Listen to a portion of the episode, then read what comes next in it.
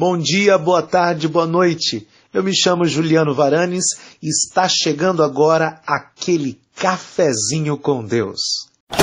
Café com Deus. Liga o rádio. Dois, três. Darum, darum, darum. Café com Deus. Café com Deus. Legal, vamos ouvir? Começou.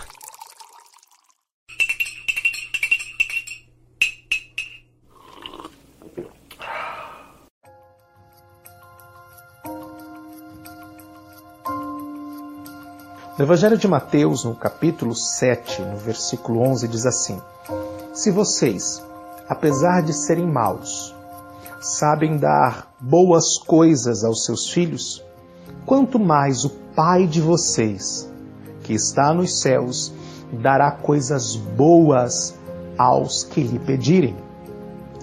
Não duvide, Deus quer lhe abençoar. O amor de Deus é algo tão profundo, tão alto que às vezes não temos a capacidade de entendê-lo.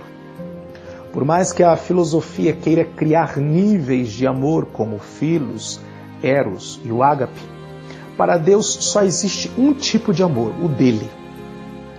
E por mais que o homem tente traduzir este amor, ele irá se frustrar, pois quando vemos ou experimentamos o amor de Deus, muita coisa é construída e desconstruída dentro de nós.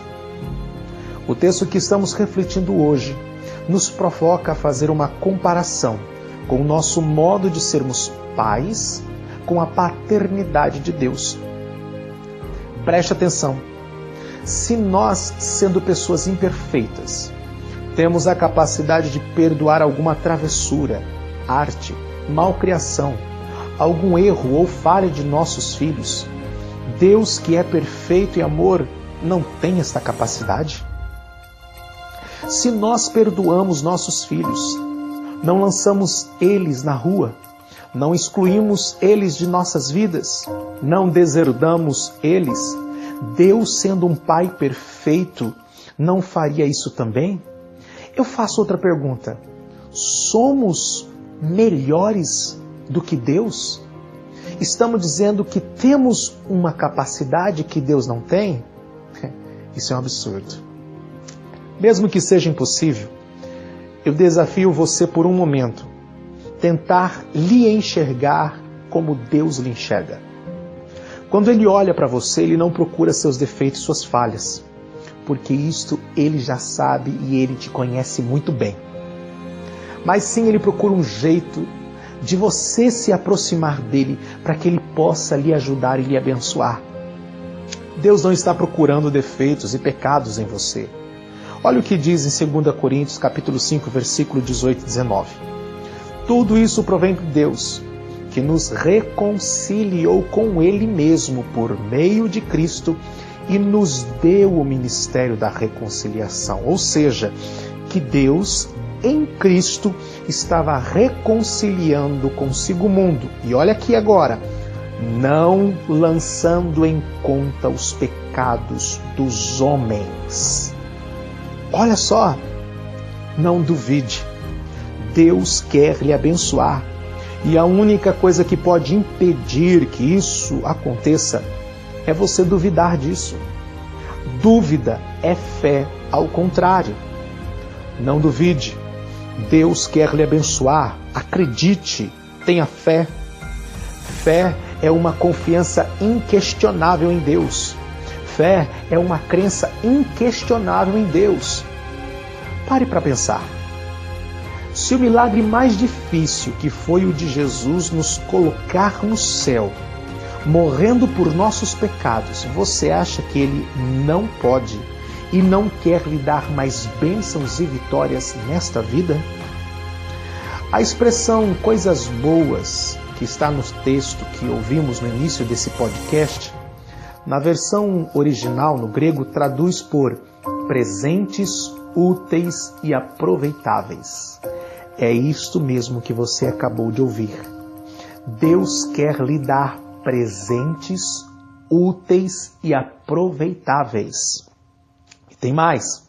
Na segunda carta de Pedro, capítulo 1, versículo 3, diz assim: seu divino poder, nos deu todas as coisas que necessitamos para a vida e para a piedade, por meio do pleno conhecimento daquele que nos chamou para a sua própria glória e virtude.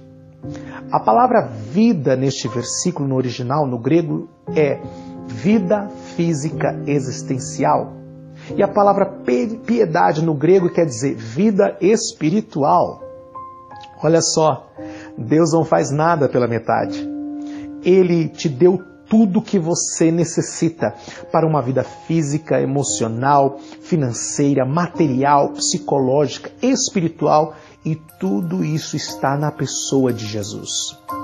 Então, se você tem Jesus e reconhece Ele como Senhor e Salvador, comece a viver como um filho de Deus, como uma filha de Deus, herdeiros de todas essas bênçãos.